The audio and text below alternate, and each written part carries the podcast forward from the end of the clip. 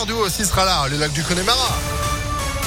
Euh, Juste après la météo et puis l'info. Sandrine Ollier, bonjour. Bonjour Phil, bonjour à tous. À la une, les correcteurs du bac et du brevet en grève. C'était déjà le cas l'année dernière et manifestement les dysfonctionnements liés aux examens sont toujours d'actualité.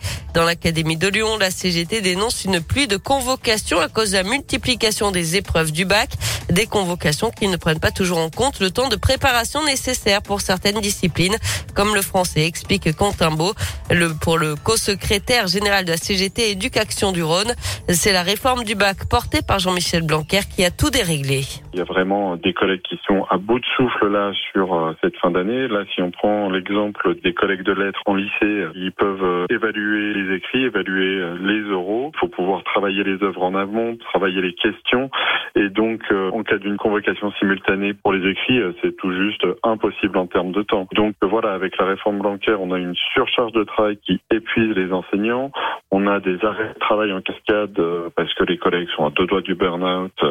Forcément, le nombre de collègues qui restent est encore plus réduit. On a aussi des revendications sur le diplôme national du brevet en collège, où par exemple les épreuves orales ne sont pas rémunérées. Des épreuves considérées comme faisant partie du contrôle continu, ce qui explique l'absence de rémunération. Inacceptable, dénonce de son côté la CGT. Le préavis de grève court jusqu'au 7 juillet.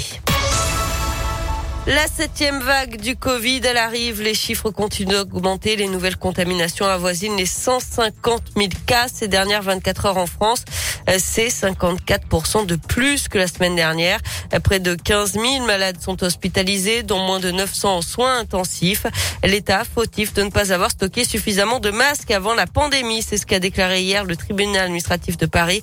Les juges ont également décidé que l'État avait commis une faute en tenant des déclarations qui ont pu avoir notamment effet de dissuader la population d'avoir recours à des masques. Cette décision fait suite à une trentaine de plaintes contre l'État par d'anciens malades du Covid. La conclusion est le verdict de 10 mois d'audience à la Cour d'assises spéciale de Paris. Cet après-midi vers 17h va débuter l'énoncé du verdict dans le procès des attentats du 13 novembre 2015. La perpétuité incompressible a été demandée contre Salah Abdeslam, le seul membre encore vivant des commandos terroristes. Avec ses co-accusés, ils sont jugés depuis début septembre pour les pires attentats jamais commis en France.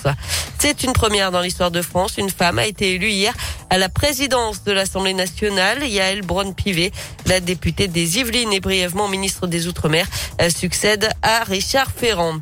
Et puis un homme activement recherché dans l'agglomération lyonnaise, il s'est échappé pieds nus de la gendarmerie d'Irigny lundi.